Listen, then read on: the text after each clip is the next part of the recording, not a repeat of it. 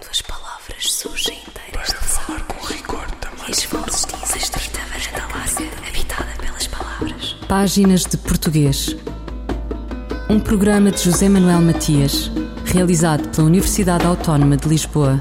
Uma estrita varanda larga, habitada pelas palavras. Para falar com rigor da máquina do mundo. Quando as palavras surgem inteiras das águas e as vozes dizem os nomes na Casa da Língua. O incêndio foi em 2015. Alguns milhões de euros mais tarde, o Museu da Língua Portuguesa de São Paulo reabriu ontem, 31 de julho de 2021, na presença de alguns dos chefes de Estado da CPLP e com uma mostra para a ocasião denominada Língua Solta.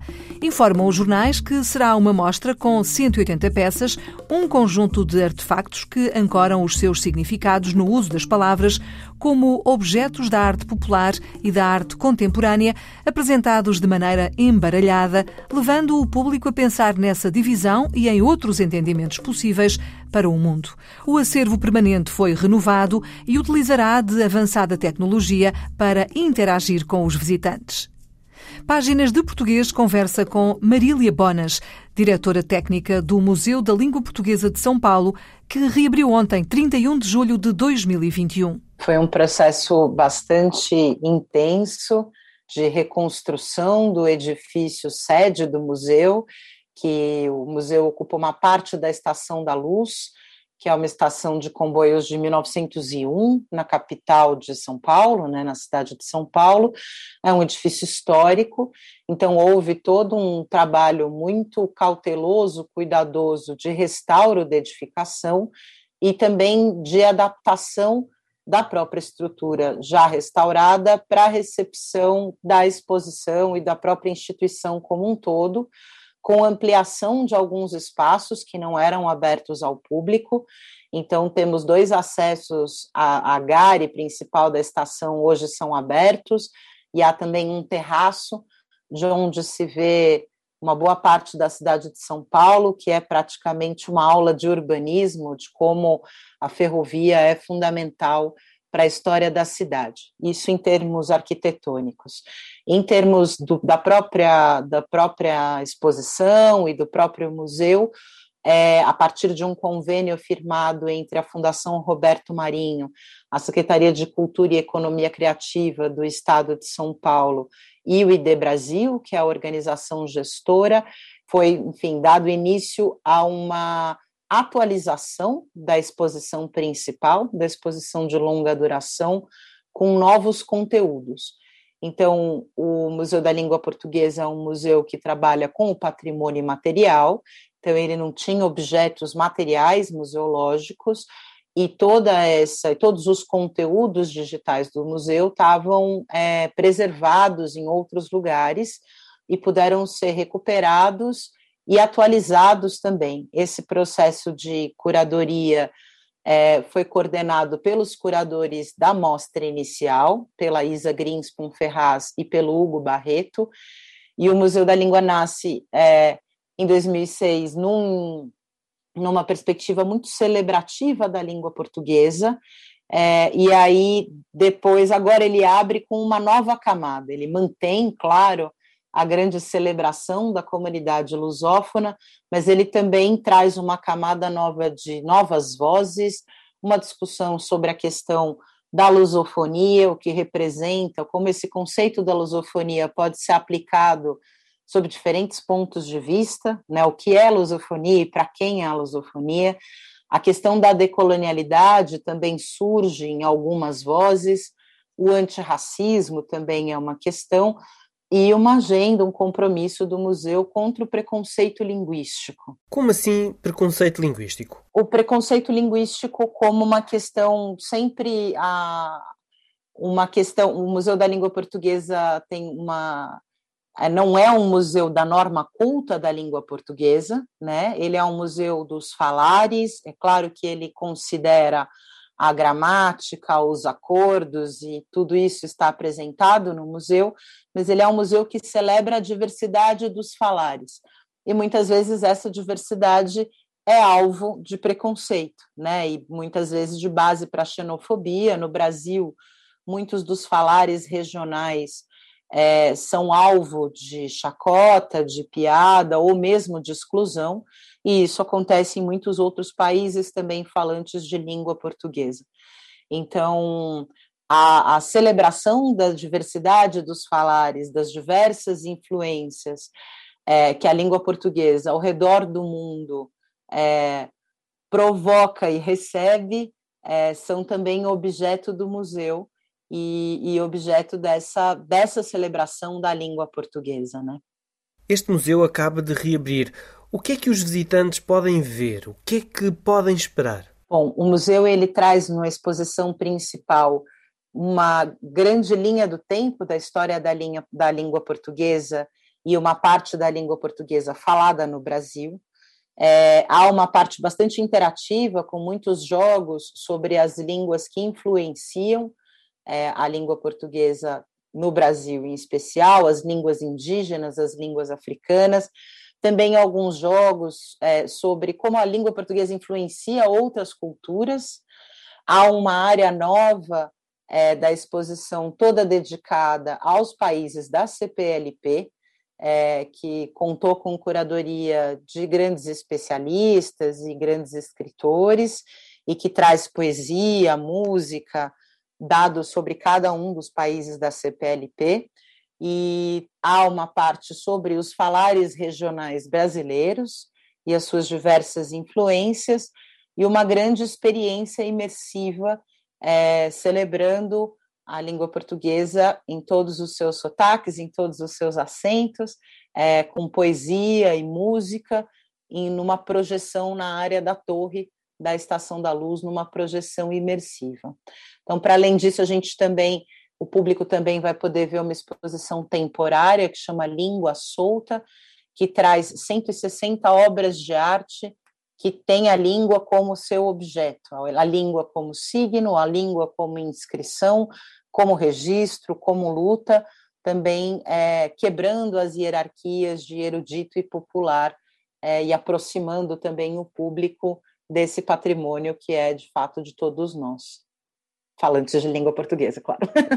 Existe esta exposição uh, sobre os falares, sobre a diversidade no Brasil. Uh, tem outra exposição sobre a diversidade linguística na CPLP. O que é que os visitantes poderão ver e ouvir?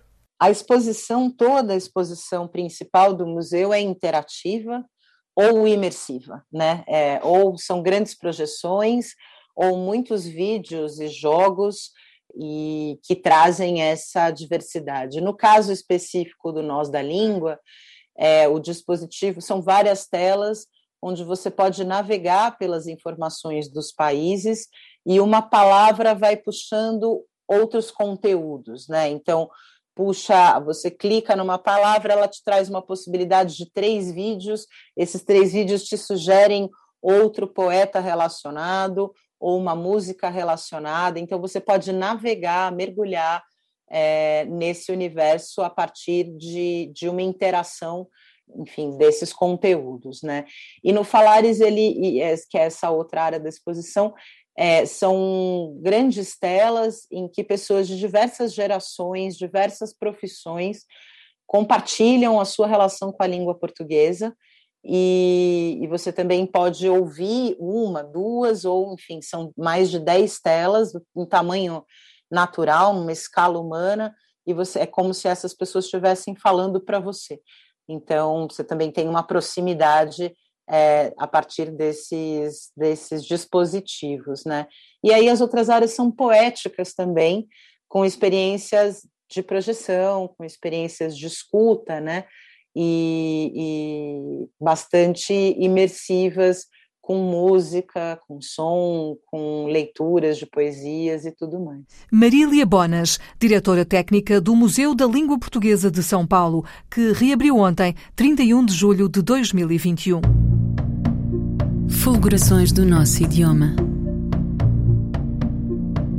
um apontamento da professora portuguesa Carla Marques. A crónica de Carla Marques, esta semana, sobre a palavra férias e a sua forma singular, féria, desde a origem, passando pela evolução de significados e pela formação de outras palavras da mesma família. A palavra férias deriva do latim feriae, que era o termo usado para designar os dias em que os romanos não trabalhavam por razões religiosas. Atualmente, em português, este conceito é expresso, em parte, pela palavra feriado, que pertence à mesma família de férias.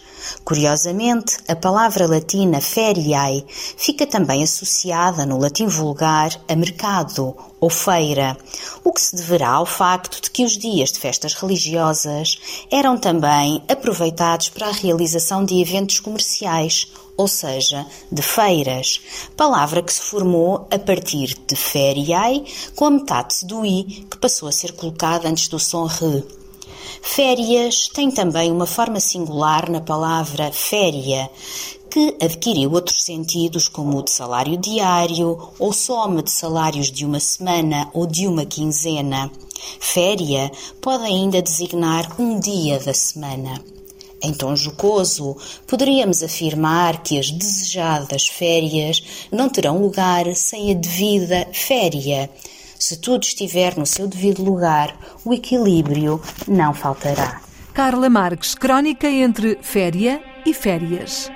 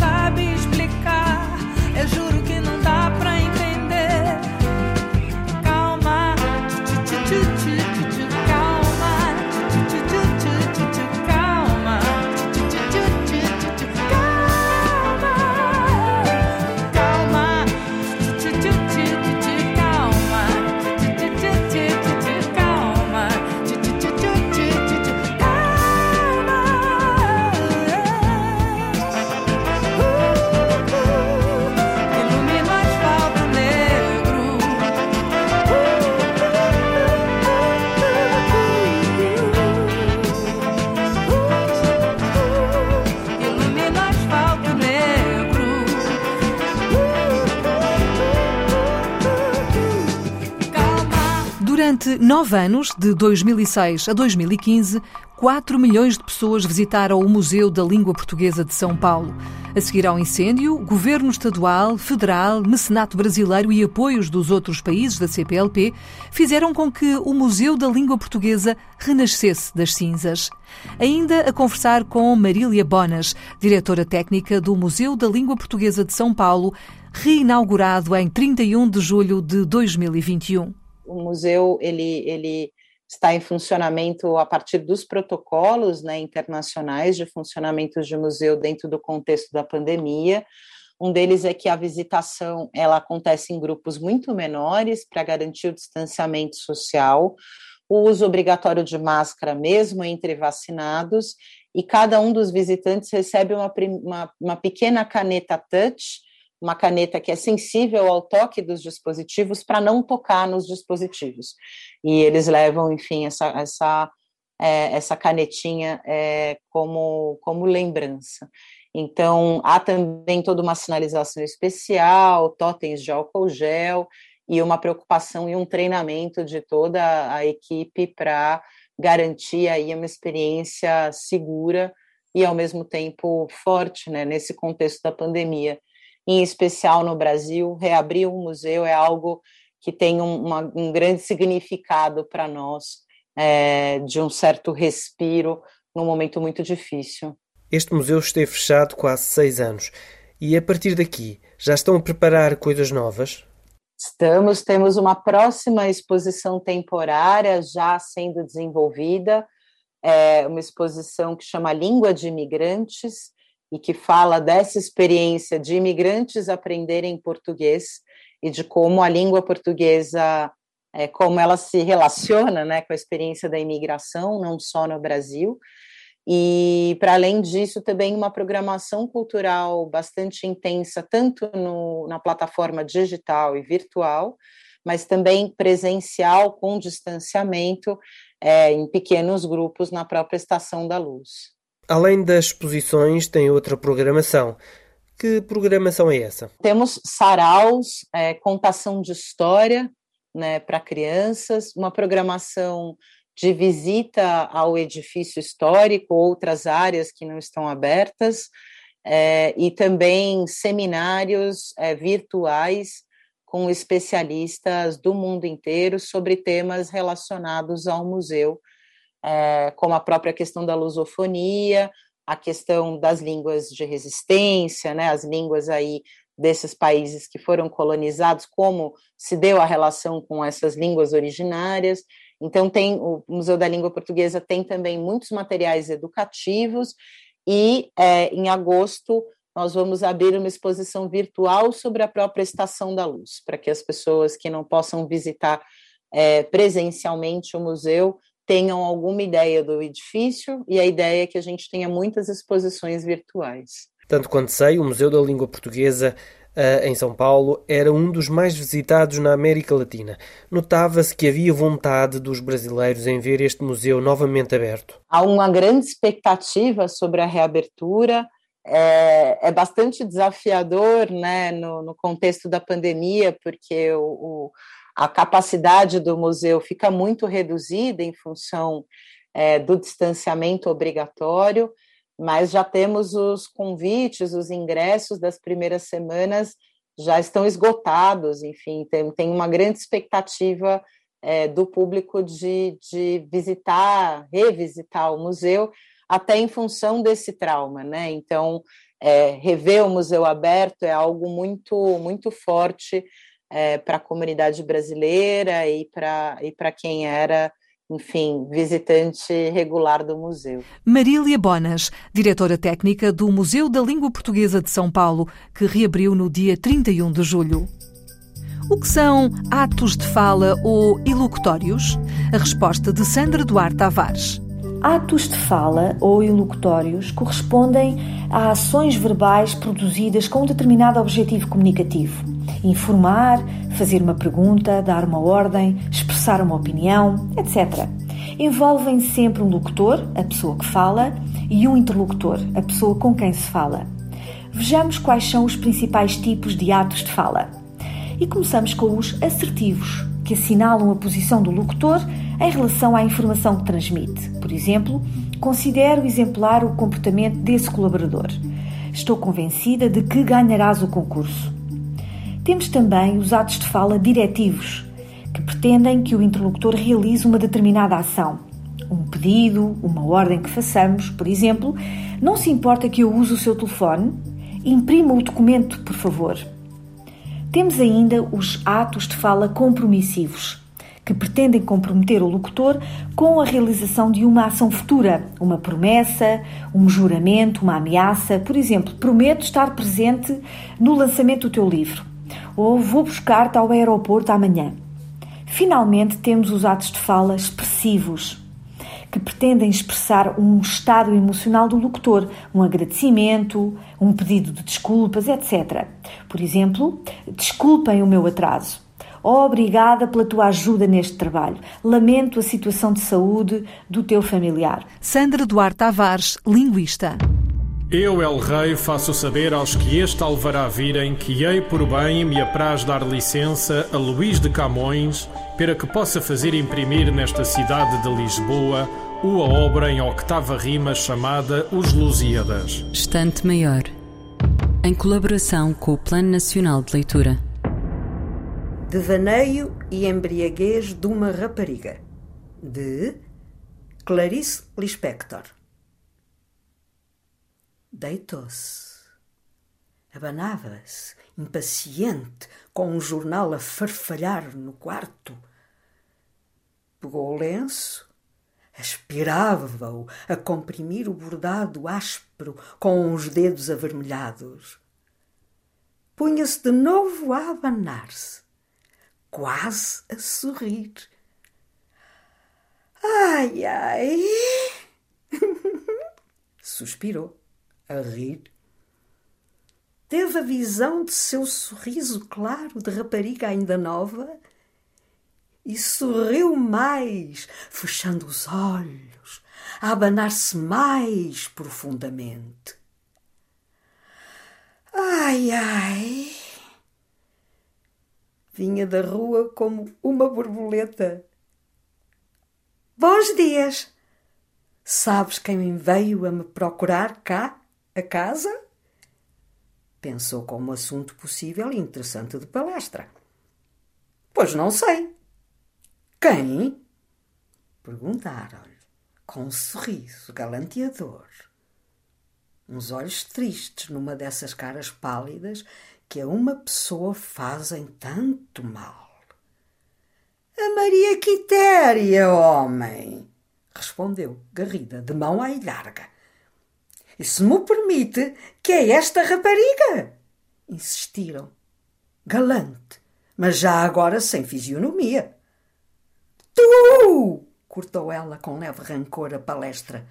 Que chatura! Ai, que quarto suculento! Ela se abanava no Brasil. O sol, preso pelas persianas, tremia na parede como uma guitarra.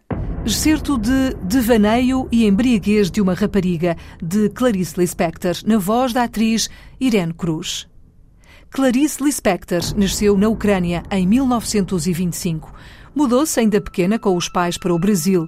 Passou a infância no Recife e em 1937 muda-se para o Rio de Janeiro, onde se formou em Direito.